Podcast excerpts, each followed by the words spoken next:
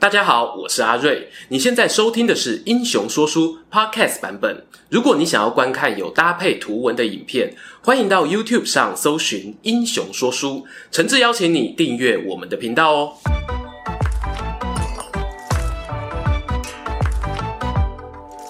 滚滚长江东逝水，《三国演义》重开机。英雄说书的观众朋友，你们好，我是说书人阿瑞。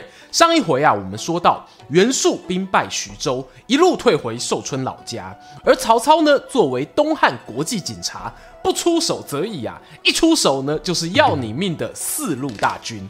他自己呢，独领十七万兵马，还有吕布、刘备两大豪杰助阵，就连江东小霸王孙策哦，也兴冲冲的搭船过来凑热闹。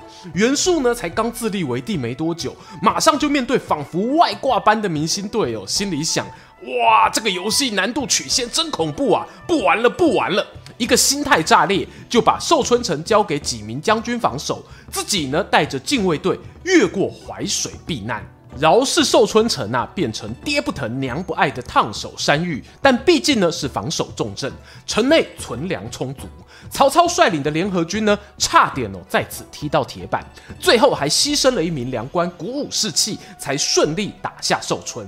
正当他们准备要乘胜追击，把袁术赶尽杀绝之时，曹操却收到宛城张绣投靠刘表，策动南阳诸县百姓造反的报告，事有轻重缓急啊。大本营许都呢是绝对不容有失，因此他没有多做留恋，交代了吕布、刘备好好镇守徐州，随即呢号召大军班师回朝。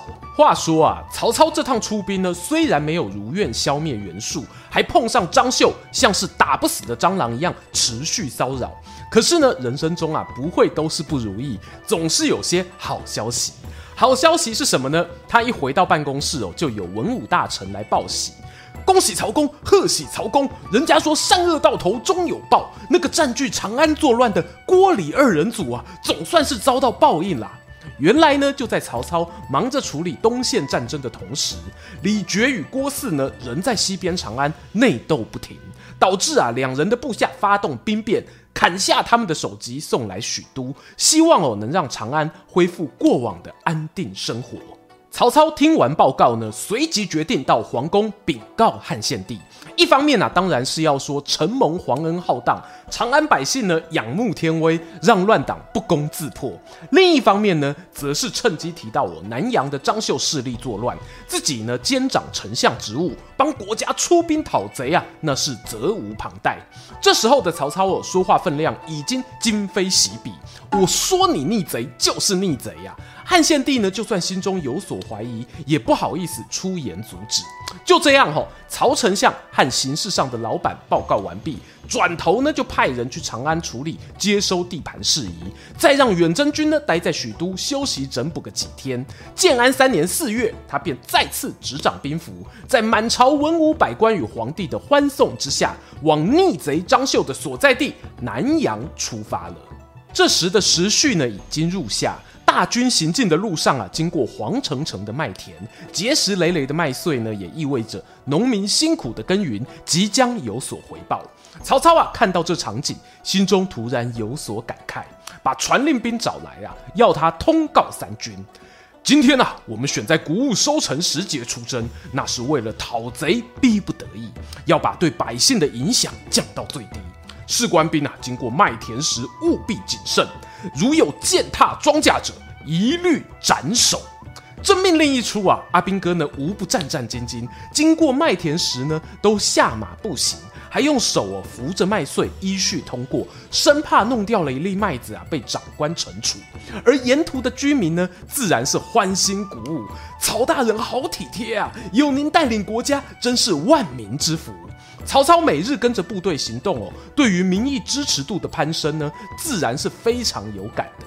这天呢，他骑着马行军，享受着老百姓的称赞。路边麦田里呢，有一只野鸽扑打着翅膀飞出，他胯下坐骑受了惊吓，突然仰天长嘶，失控乱窜，竟然载着曹操就冲进田里，踩坏了一大块田地。众人呢一阵兵荒马乱，好不容易才将马儿安抚下来，拉回道路中间。正当部队要继续前进之时，曹操啊突然高声道：“且慢！”有请行军主簿过来。这行军主簿啊，在军中职位呢，接近于机要秘书，对于揣摩上意呢是非常讲究的。他走到曹操身前，恭恭敬敬的一鞠躬：“丞相啊，有何吩咐啊？”按照军令，践踏庄稼者该如何处置？那主簿回答啊：“破坏庄稼作物者啊，依法当斩。但丞相您这次是马儿失足才冲进田里，应该要有斟酌量刑的空间啊。”罢了，曹操啊，一摆手，严肃地说啊：“这条军令是我颁布的，倘若我自己犯法，却又不能遵守，将来如何服众？”话说完呢，曹操解下腰间佩剑，把剑鞘高高举起，接着唰的长剑出鞘，每个动作呢都节奏分明啊，务必要给四周官兵们看清楚的时间。假鬼假怪！下一秒呢，曹操大喊。为了国家秩序，我这条命又何足惜？他倒转长剑就要表演当众自刎。我说啊，这个场面呢，就像魔术表演一样哦，要赌一个魔术师与助理之间的默契了。曹操做戏都做到这份上，你身为亲信还不配合演出，那老板啊，真的就会非常尴尬，完全下不了台呀、啊。那谁跟他最是心有灵犀一点通呢？郭嘉郭奉孝一个箭步冲上前来，他早在曹操哦解下剑鞘的时候就已经慢慢移动靠近，蓄势待发，只等曹操喊完帅气的台词，啪嗒一声，立刻从老板手上抢下长剑，激动地说：“古人啊有句话叫做‘法不加于尊’，尊贵的人可以豁免于法律。丞相啊，您必须留着有用之身，统帅三军，岂可轻言自尽？”曹操啊，心中暗暗叫了声好，果然没有白疼了奉孝，但表面呢不动声色哦，仿佛陷入天人交战。过了片刻呢，才面露痛苦地说：“既然奉孝都这么说了，我也不好违背古人的智慧啊。但是死罪虽可免，军令不可废。”曹操右手长剑挽了一个剑花，削过自己的脑袋，周围的将士都发出惊呼。只见呢，他割下一撮头发丢在地面，冷冷地说：“啊，今日我姑且以头发代替首级，下不为例。”曹操这一番演出呢，一传十，十传百，很快哦就传遍了军中上下。大家眼看连最高长官都如此重视自己说过的命令，更加的不敢违抗啊。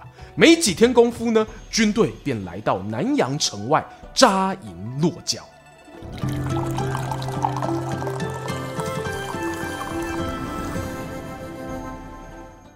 我们把镜头啊转到城内的张绣办公室，他知道哦，这曹操跟自己有杀子之仇，还有爱将典韦侄子曹安民的两条人命啊，如果落入他手中呢，绝对不会有好下场。一方面呢，派人请盟友刘表火速派遣援军；另一方面呢，则命令手下将领张先率领五百轻骑出城，探探敌人虚实。张先呢，到了敌阵前，劈头就骂。从没见过啊，像曹操这样寡廉鲜耻之人，竟然对我主张绣的婶婶做出那禽兽不如的行径啊！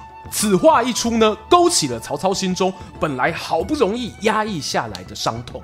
要知道啊，最伤人的话往往是实话。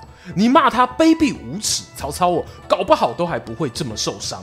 此时呢，两军对阵，剑拔弩张。在失去典韦之后，是许褚接手了中军宿卫任务。他站在曹操旁边，看见老板哦，眼眶满是血丝，一副欲言又止的模样，知道啊，先下手为强，胜过千言万语。许褚呢，翻身跳上一匹马，仅仅带着五十名精锐护卫，就冲上阵前，朝着敌将大喊一声：“休得对我家丞相无礼！”也算那张先啊，活该倒霉。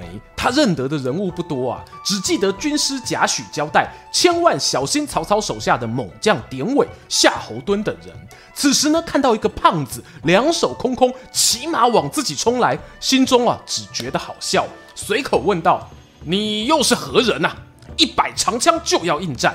许褚呢，人在马上，双眼直勾勾盯着张先，活像一头胖老虎锁定了猎物，就等着对方啊进入攻击距离。他一拍马背，腾空而起，抽出腰间的冷月宝刀，一片炫目的荧光让四周士兵哦忍不住眨了眨眼。就那么瞬间，众人耳中呢听到咔咔咔几下清脆的响声，再度睁开眼时，张先呐露出难以置信的表情，发现呢手中长枪已经断成数截。许褚呢则将宝刀收进刀鞘，头也没回的上马离开。隔了半晌，砰一声，张先才面部朝下扑倒在地，身体下方呢渗出股股鲜血。竟然哦，没有人发觉他是怎么受伤的。张绣这边的士兵呢，一看主帅落马，生死未卜，大家发了声喊，逃回城中，把大门呢紧紧关上。这场战争啊，很快又进入了攻城阶段。前不久才刚经历过痛苦的寿春攻城战，这回呢，曹操啊不敢怠慢，他亲自骑着马绕着城四周观察。这南阳城呢，有着宽阔深长的护城河，如果草率进攻哦，一定会吃亏。于是呢，他命令士兵从后方运来土石，慢慢的将壕沟填平，同时也架起云梯，窥探城内守军如何布阵。三天过后，曹操找来手下大将，下达攻击方针，要大家哦把装满泥沙的布袋一包一包堆积在城池的西北角，打算呢从那里爬上城墙。而这番动作全部被站在城墙上的军师贾诩看在眼里。贾诩走回城内军营啊，对主公张绣报告了刚才的观察。张绣听完啊，立刻表示：“好，那我就派人加强西北角的防守。”贾诩呢摇了摇头：“非也，非也，大人呐、别心急。我观察了那曹操三天，他几乎都在城池的东南方停留，因为那边的路角多有破损，砖瓦也新旧不一。此刻啊，他故意在西北堆沙袋，为的就是掩人耳目。如我所料不错，他必定会选在夜里进攻，从东南角翻墙入城。”张绣啊，听完贾诩分析曹操这虚虚实实的心理战，觉得呢，整个脑筋啊都快打结了。正不知如何是好之际呢，贾诩献上了一条计中计。他召集南阳百姓，假扮成士兵，在城池的西北方聚集，而真正的精锐士兵则移防到东南角的民宅中。白天呐、啊，吃饱喝足休息，就等晚上呢，敌军翻进城墙，自投罗网。曹操这边呢，看见对手哦，把大量人力移防西北，还不时传出敲锣打鼓的声响，直到呢自己的计划天衣无缝啊！命令一名小队长呢，白天带队攻城，等到夜幕低垂的二更时分，就亲自带领数百名身穿黑衣的特遣队，手拿铁锹绳索，摸黑从东南角翻入城中。然而呢，深夜的南阳城一片寂静啊。数十间民宅看不到半点灯火，也不见守卫巡逻的迹象。曹操呢，正在纳闷，砰砰两下炮响，埋伏在此的精锐勇士从漆黑房舍里蜂拥而出。城中官邸呢，灯火通明。张绣领着一千骑兵跟着冲杀过来。正所谓强中自有强中手，用诈还逢是诈人啊！自认是战场老千、心机无人能敌的曹操，没想到这个声东击西作战被识破，被杀得措手不及，大败逃出城外，狂奔了数十里哦，才摆脱追兵。等到天亮后清点人马，发现了死伤人数高达五万，连于禁在内等多名将领哦也负伤挂彩，损失的粮草辎重呢更是不计其数。却说曹操进攻南阳不利，带兵撤退的消息传出，张绣的盟友刘表正准备要起兵相助，眼看呐、啊、机不可失，打算主力部队倾巢而出，直接绕去曹操大部队后方，给他一个 surprise。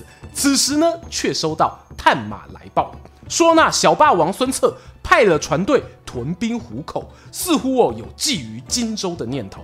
当然啦、啊，这是曹操当初离开寿春时做的绝妙安排。也幸好啊，有这一手，让刘表不敢轻举妄动。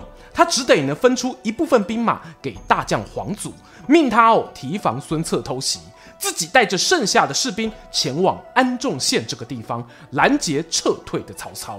同时还派人回信给张绣，邀请他出城作战，看能不能啊给曹操来一个前后夹击。究竟曹操能否摆脱对战张绣接连吞败的阴影？面对刘表趁虚而入，想要剪尾刀，他又该如何以一敌二，逆转战局呢？欲知后续如何，别忘了订阅英雄说书频道，打开小铃铛接收全部通知，还可以追踪说书人阿瑞的 Instagram。更精彩的故事，且听下回分晓。Hello，英雄说书，哎，刚我忘了拿麦。Hello，英雄说书的观众朋友，你们好，我是说书人阿瑞哦。我们又到了我们久违的短 Vlog 时间啦哦。今天这个场景非常特别哦，我们是出了一个外景又到内景哦。那这个地方哦，大家刚刚应该也看到了哦，是一个很 real 的录音室。哦，你们在家里自己想要搞录音室的话，可以参考一下哦这一边的这个整个布置。废话不多说啊，为什么会到这边呢？因为其实这边有三位好朋友哦，那都是我们资深的这个配音工作者。让他们先跟大家自我介绍一下。大家好，我是阿宽。手上拿着 NS 什么意思啊？阿宽。哎，对，他是阿宽。对，我是小安。大家好。啊，大家好，我是燕君。好，那我这边呢，阿瑞啊，因为我跟这个小安是旧识啊，所以说我今天特别呢来参加他们有一个 podcast 节目，名字叫做《好好说话好不好》哦。那这个节目呢，它现在已经来到第四季了哦，是一个非常长青的一个节目。耶，还会做效果，年龄也快要步入长青了。对啊，我发现了一件事，我右手好酸哦。那你需要这个。这次来这边呢，哦，我们有那个一起除了共录节目之外呢，这个第四季呢，我们有一个很特别的一个企划，我觉得这个企划呢是跟我们英雄说书有关。哈哈哈哈哈！我是张飞，我怎么到这里来的，我也不懂了。不过没关系，不管我在哪里，都要为大哥战斗。只要有我的地方，我就要让大哥的威名传遍天下。这个节目本来是一个什么样的节目呢？我可能要有请我们的大哥哦，燕军大哥，你要不要跟大家介绍一下？好的，我们这个节目呢，好好说话好不好？顾名思义，就是要希望教大家如何讲话。那我们一开始是因为我们阿宽是录音师啊，我跟小安是职业的配音员。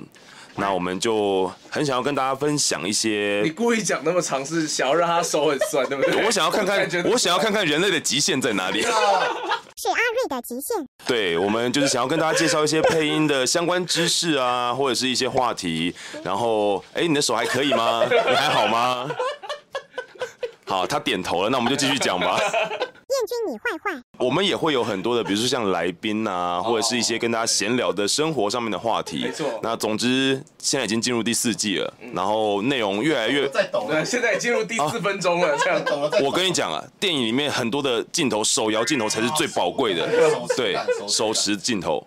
好，那好了，我们就不要虐待阿瑞好了，我们把我们把镜头还给阿睿。